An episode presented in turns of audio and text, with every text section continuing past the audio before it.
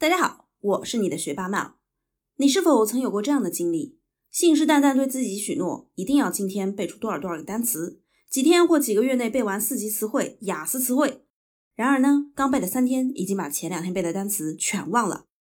不要担心啊，这说明你是一个正常人，我也不例外。正常人的记忆都是不能够实现那般信誓旦旦的许诺的。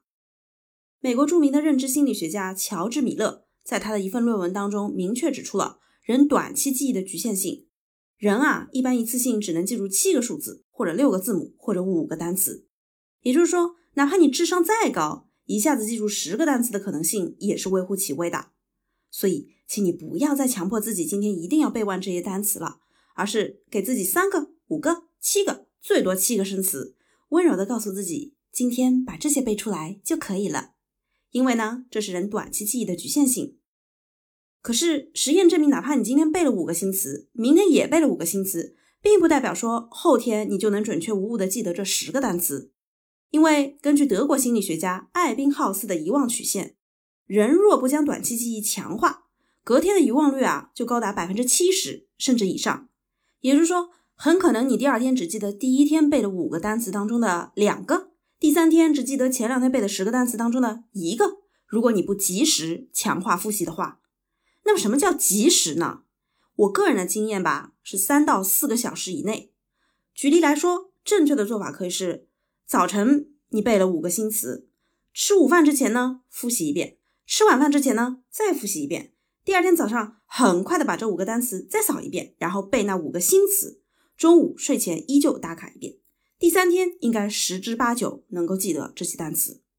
这样的背单词方法虽然次数多，但是每次如果只耽误你一分钟，一天也就是三分钟，这远比你连续背三分钟效果要来得好。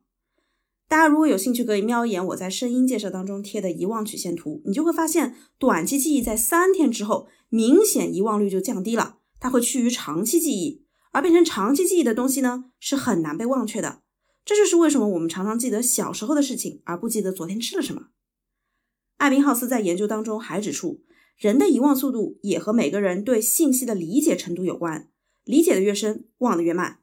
这也就是为什么 Mel 一再强调背单词要结合个例句啊、语境啊，在明白什么意思的基础上，甚至可以加一些表演或者脑补一些画面，把它演出来，以加深理解、加强记忆。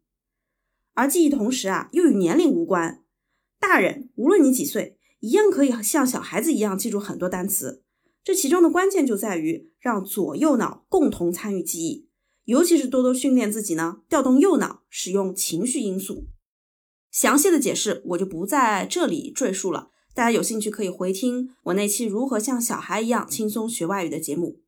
那好，今天就给大伙儿分享这么多，非常感谢你的收听。麦会继续在这个频道给大家传播科学的学习英语的方法和技巧，以及一月两播的跟读材料。Stay tuned，see ya。